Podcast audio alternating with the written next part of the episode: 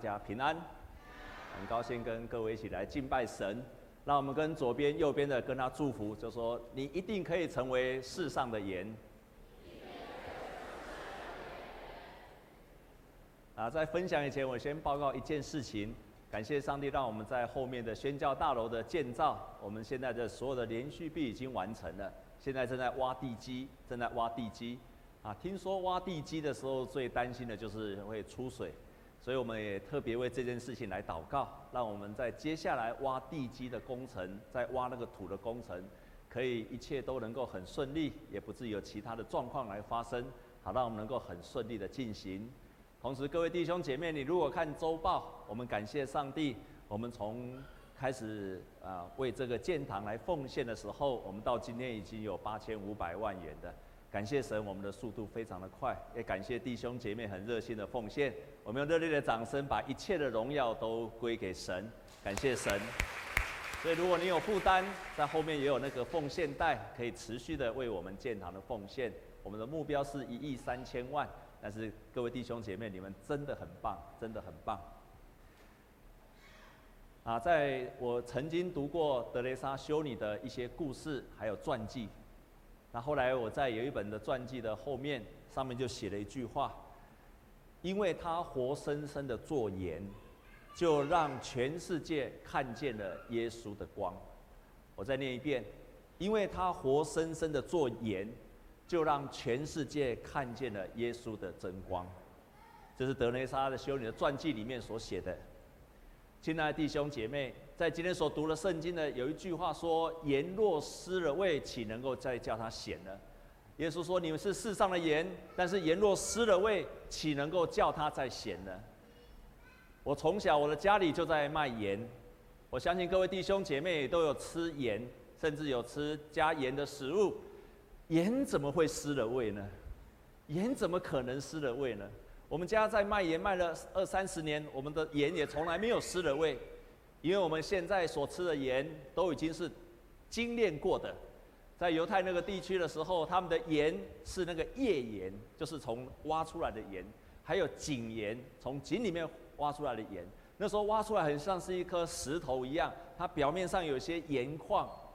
所以听说，听说，耶稣那个时代的犹太人，当他们在吃饭的时候，他们就必须拿着盐，然后一边吃饭一边配菜，那另外就舔那个盐。所以每个人在家里就一人一块的盐岩石的盐，但是那个盐一直舔完没有味道的时候，它就单纯的是一个没有用的石头了。所以耶稣在讲的时候是在那个时候的情况，他们那个时候没有精炼的盐，像我们现在买到的盐一样。我们现在在台湾吃的那个盐都是从海水里面来提炼出来的。其实提炼之后还是有很多的杂质是丢掉的，所以耶稣就清楚地说：“你就是世上的盐，但是盐如果失了味呢，它就成为没有用的，去铺路，被就被人在践踏在地上了。”在犹太人，他们那个时候，如果一个人离开了他的信仰，犹太教的信仰，当他要再回到会堂来敬拜神的时候，听说那个时候有个习俗。就是如果要回来做礼拜的人，他就要在门躺在门口，然后要进到会堂的人，所有的人要进到会堂，就踩在他的身上。啊，听说早期有些教会也是这样做，就是离开教会的人，然后他要回到这个教会来，就让他躺在门口，然后要做礼拜的人就踏在他的身上，然后一面踏在他身上的时候，就这样子说。践踏在我身上，是因为我是失了位的盐。哎，这个方式不错哈，哎，这个方式很不错哈。以后你如果很久没有来做礼拜，要再来做礼拜的，应该让你躺在门口，然后就踏上去说：“哎，你是失了味的盐。”哎，这个方法不错，你们觉得怎么样？阿门吗？啊，你们应该回答说：“我不怕失了味。”我说：“我就来做礼拜，那你就不怕被？”你为什么这么担心这件事情呢？但是耶稣很清楚的说：“你们是世上的盐。”我觉得这个比喻太好了，因为他说你是世上的盐，在表明两件事情，至少有两件事情。你们都知道盐的功效，不需要我再解释了。盐至少在表明了两件非常关键的事情，那就是它是很不高贵的，它是很微小的东西，但是却非常有影响力的。第二件事情就是，它不是很有价值，但是你却少不了它。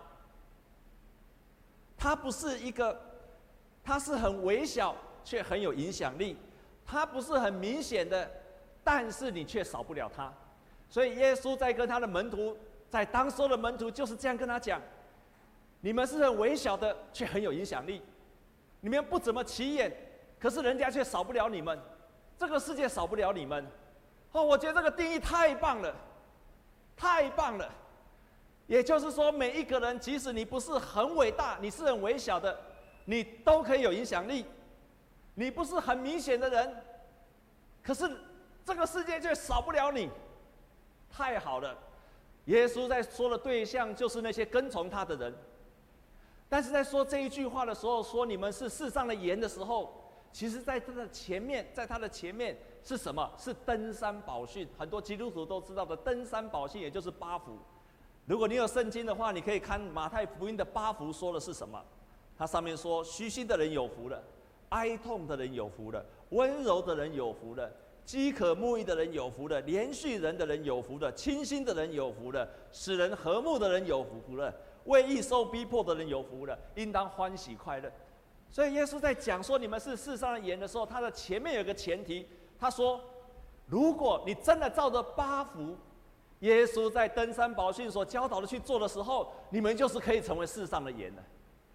如果你们真的在生命的当中活出那个虚心、哀痛、温柔、饥渴慕义、怜悯人、清心的人，使人和睦。为义受逼迫的时候，你就可以成为在世上也许不是很有价值，却有影响力，不是很明显，但是这个世界却少不了你的人。哇，我觉得这个教导太好了。同时，这个也在提醒了每一位神的儿女一件事情，就是你都可以成为世上的盐。然后也告诉说，从上帝的角度来说，那真正的价值就是你要成为世上的盐。那我们跟左边跟右边的跟他讲说，你可以成为世上的盐的。所以这个世上的价值跟上帝国在看的价值是不一样的。耶稣在看的是你可不可以成为世上的盐，而不是看你的身份、地位，乃至于你成就。我要再说一次，你可以成为世上的盐，并不是在于你的成就。而是在于你真的成为在你所在的地方成为一个盐，阿们吗？所以每一个人都可以做。不久前，我们的教会有一个姐妹，她是一位自然科学的小学的老师。然后她休息了一段时间，他是自然科学的老师，所以他常常要带领人去做科展。他在台北市做科展，每次比赛都一定得奖，而且都有很好的成绩。他也非常引以为傲，学生也很喜欢让他带。在休息的那一段时间，他来到了父母小组，然后他成为基督徒，然后他又回到学校去教书了。一样，学校又要让他做科展，在做实验的时候，在做实验的时候，又要去比赛了。每一个喜欢，每一个做科展的老师都希望他所带的学生。啊，如果你小孩子太吵，可以把他带出去，好吗？好，可以把他抱出去。每一个科展的老师都希望自己所带的学生得到优胜，这也是很大的荣誉。可是，亲爱的弟兄姐妹，这一次当他去比赛的时候，他就跟他的学生说：“他说，如果很顺利，很好；但是不顺利，更好。”因为你有接受生命挫折的勇气，这些勇气会成为你将来的养分。他就开始当世上的盐，不是得第一名才叫做世上的盐，而是你在做这件事情的时候，你知道，你知道，真正的是小孩子的生命，你要培育他，这个时候你是世上的盐。这个老师曾经在我们的父母小组又同时分享一件事情，当他在做自然的实验的时候，有一个学生非常调皮捣蛋。我想所有当过老师的都不喜欢这种调皮的学生，多数的同学也不喜欢这样的同学。但是这一次，他一样班上有这样的学生，在下课的时候，他就把这个孩子叫过来，然后跟他说：“你就是老师的得意门生。所有世上的价值都看喜欢好学生、认真的学生、成就好的学生。可是这一次，他成为基督徒，他说了这个让人家头痛的学生、讨厌的学生，你是我的得意门生。”这个时候，他开始成为世上的盐。这样弟兄姐妹有懂吗？有清楚吗？你可以成为世上的盐，并不是你的生命的成就。你可以成为世上的盐，是因为你真正的把耶稣所教导的八福，你把它一样一样的做出来，你就可以成为世上的盐。在今天我们所读的第二段的圣经，是在雅各书里面。这雅各书里面。是在告诉我们，一个信了耶稣的时候，一个人信了耶稣时候，他应该要有什么样的行为。所以在雅各书跟我们过去所读的罗马书有个很不一样的，有一个很不一样的教义上的教导，这个常常会拿出来当做对比。在罗马书的地方说你要因信称义，可是你如果看雅各书，如果你最近有跟着活泼生命的进度看的时候，你就知道那个活泼生命告诉说你要因行为称义，这两个冲突了。那到底我要因信称义，我是因为相信称义，我还是因为要做好事才称义？弟兄姐妹，这两个不一样，最大的地方在于，当我们没有信主以前，我们是因为相信。可是你的相信不是什么都不做，不是说我相信耶稣，接受耶稣。你要相信的时候，你必须做四件事情。你真的要接受耶稣基督，你必须做四件事情。他不是违心的。什么行动都不做，什么行为都不做，你必须要做。你要接受耶稣，要做四件事情：相信、接受、认罪、悔改。所以要受洗之前，牧师都问说：“你愿不愿意认罪悔改？”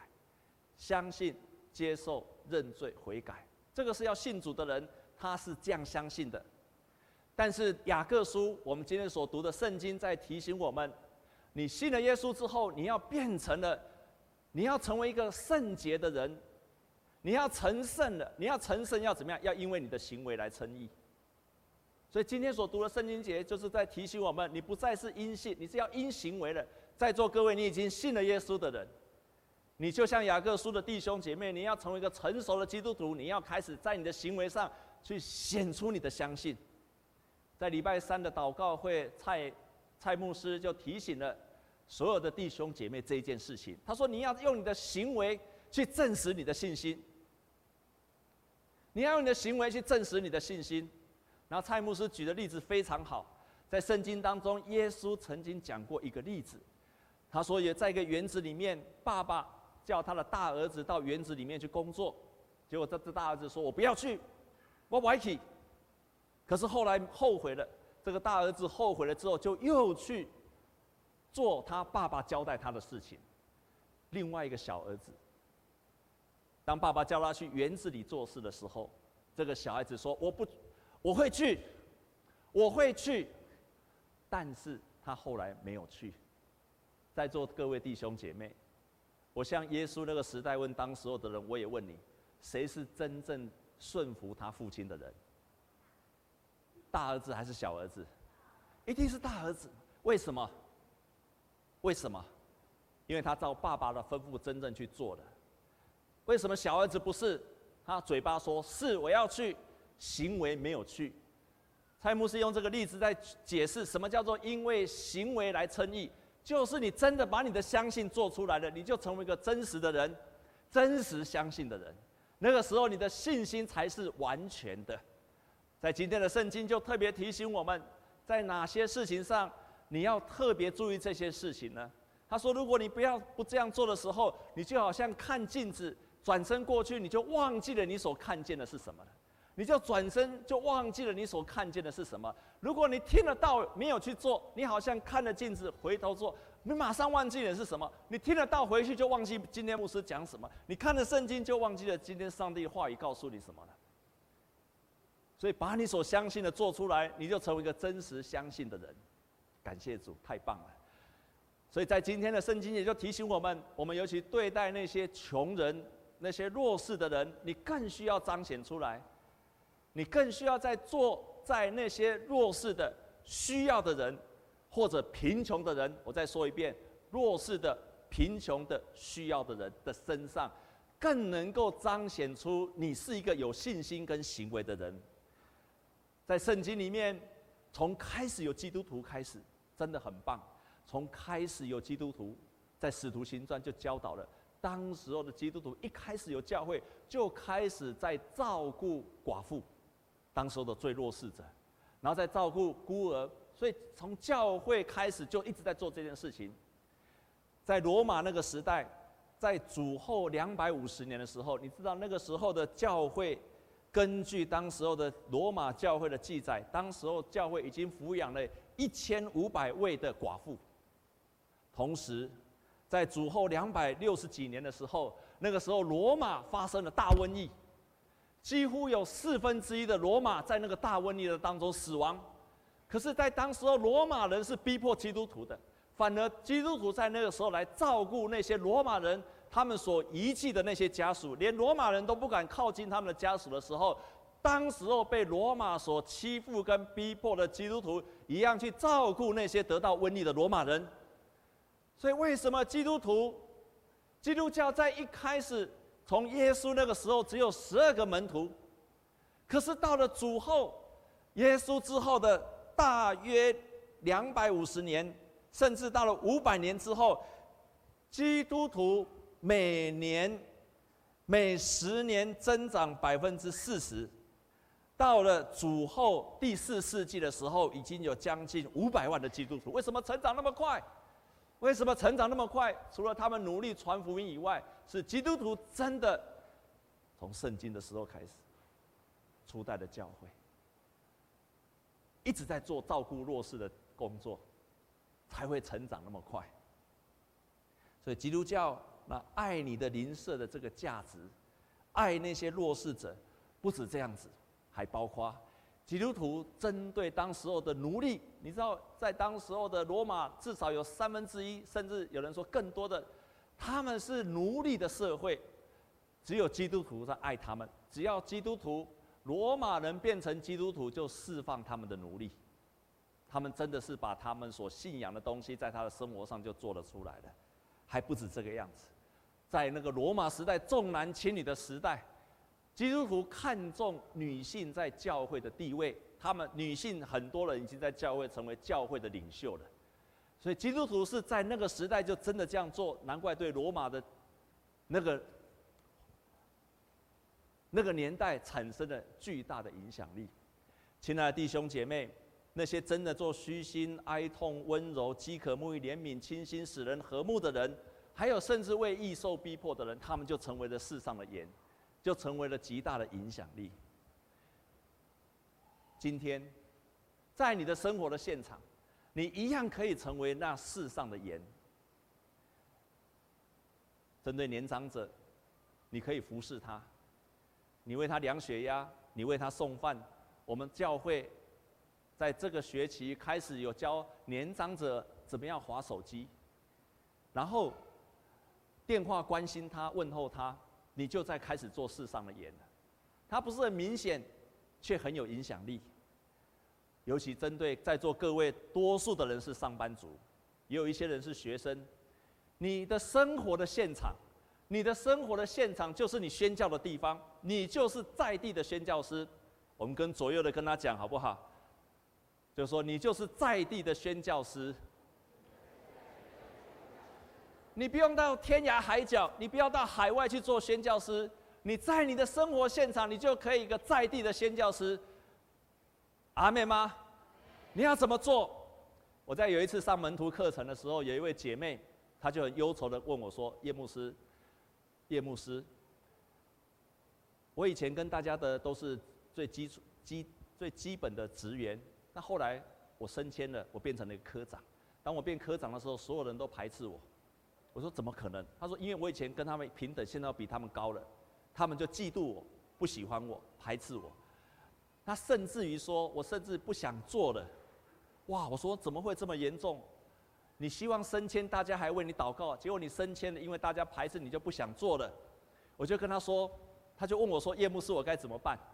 因为我现在已经没有在上班了，而且啊，我也不知道对那些现在的职员遇到这种情该怎么办，我就祷告祷告，哎，神就感动我，我就跟他说，你要做四件事情，请你要记住，你要做四件事情。第一件事情，你每天到办公室，第一件事情为你的办公室祝福祷告，为你的同事每一个提名祷告。第二件事情，第二件事情，每一次加班的时候，你都到办公室外面去买车轮饼请他。第三件事情，你要常常问你的下属说，你有什么需要我帮忙的吗？第四件事情，不只关心他的下属，你还要关心他。你的下属说你今天忧愁苦脸，是你家里发生什么事情？不只关心他的家庭，不只关心他工作，还要关心他的家庭。我问他说：“你可以这样做吗？”他说：“好。”我告诉你，弟兄姐妹，才一个礼拜而已，才一个礼拜而已。这个姐妹就说：“我说我跟其他的人完全恢复关系了。”诶，我觉得这个方法太棒了。所以后来有人问我说，他在办公室里面遇到困难，我就教他这四件事情。第一件事是什么？哎，你们真的像照镜子一样，随夸随背给你。第一件事是什么？啊？为你的办公室祝福祷告。第二件是什么？啊？买车轮饼，懂吗？也没有卖就就买臭豆腐也可以啊。第三件是什么？哎，你谁讲谁没给你？啊？要问他有什么需要帮忙的。第四件是什么？你家里有有发生什么事？我也可以为你祷告吗？所以只要社青有遇到问题，我就教他这四个，非常有用。亲爱的弟兄姐妹，你不相信我说的话，我告诉你，非常好用，而且好用的不得了，超级好用，简直是不可思议的好用。几乎哦，用在谁的身上都有效。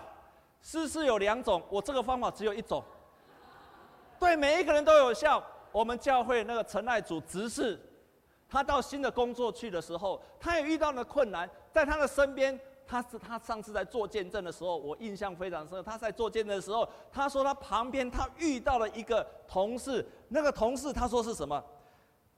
超级讨厌我的。极度讨厌我的同事，凡事都骂他。当他到了那个同事旁边的时候，你看极度讨厌他，哇，这个难度很高哈。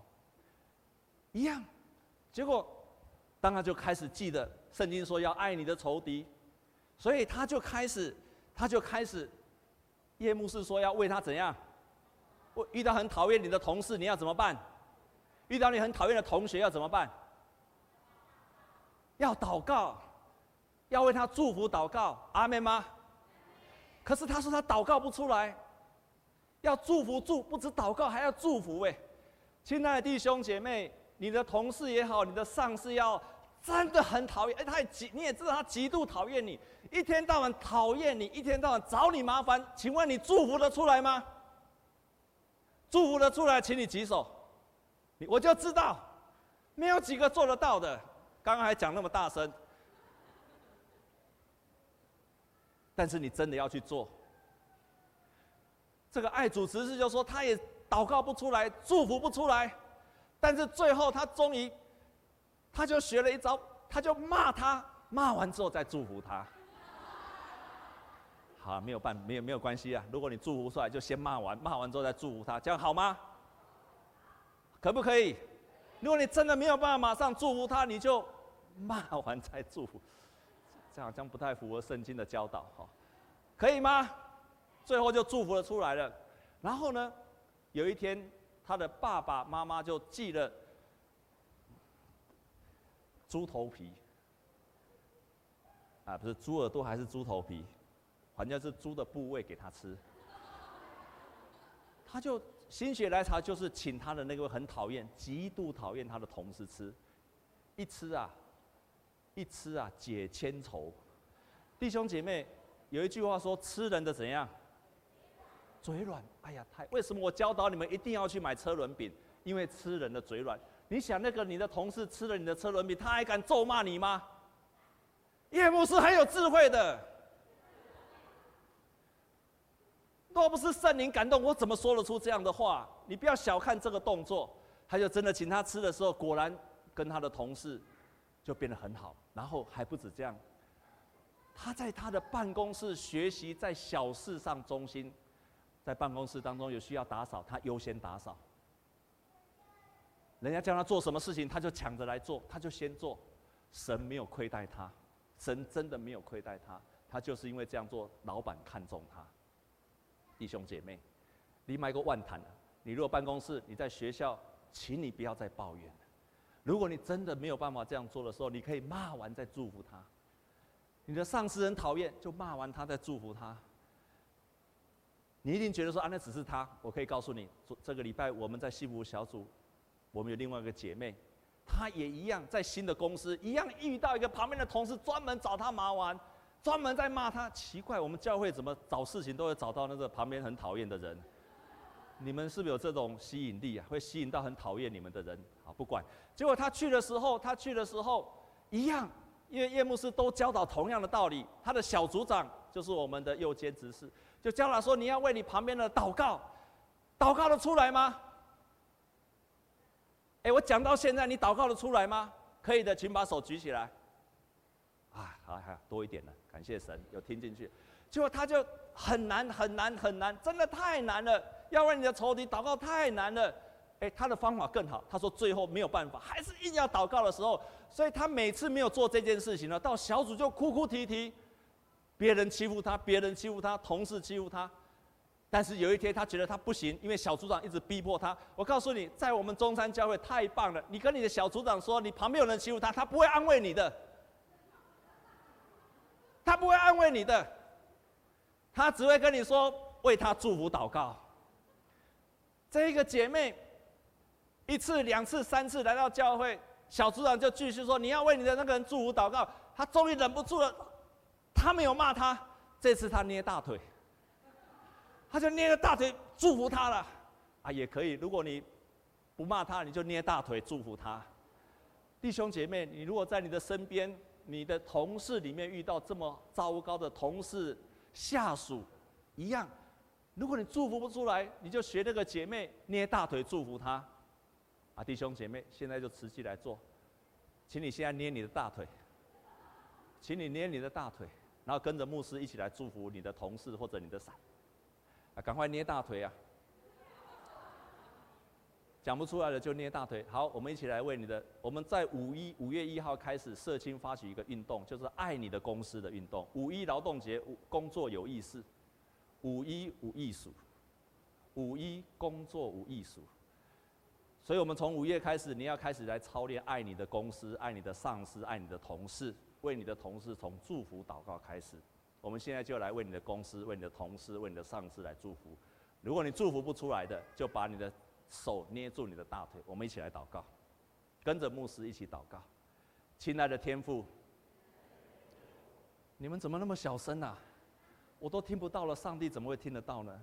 好，请跟牧师大声的来祷告。亲爱的天父，我从今天开始，决心爱我的老板，我为他祝福，让他赚更多的钱，才会分给我们。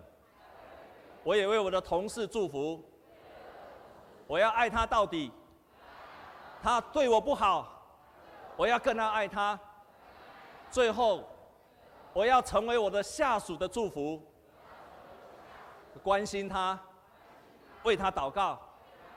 我们这样子祷告是靠耶稣基督的名，大家一起说，阿门。所以，你也要开始立志，从为你的办公室的人来祝福开始，你就开始成为那世上的盐。做世上的盐没有那么困难。不是你要功成名就，不是你要业绩百分百，no，那个时候你不是世上的盐，而是当你照着登山宝训的教导，你为义受逼迫，你明知道这个不可爱，我仍然服侍他，我在办公室里面忠心的做好每一件大小事情，你开始成为世上的盐。你开始祝福你的公司，你开始成为世上的盐。如果你没有在上班，你在你的家庭当中，你也要成为世上的盐。你开始服侍你的家人，你开始要爱你的家人，服侍你的家人，主动为你的家人，不管是打扫、洗碗等等，你就开始成为世上的盐。当你开始立志成为世上的盐的时候，人们才能够在你的身上看见耶稣的光。我们同心来祷告，天父，我们感谢你，你所教导的跟这个世界上的人所教导的不一样。这个世界上看重的是那些有钱的、有成就的。看见那些显眼的，但是主，你不是这样的，你要我们成为世上的盐，你要教导我们谦卑、哀痛、温柔、饥渴慕义、怜悯、清心，成为一个在任何地方都使人和睦。我们为了实践上帝的话语，受到逼迫，仍然心中感谢。谢谢你教导我们这么棒的福音，我们深信，我们深信。我们中山教会的每一个弟兄姐妹，都可以成为世上的盐。奉耶稣基督的名祷告，阿门。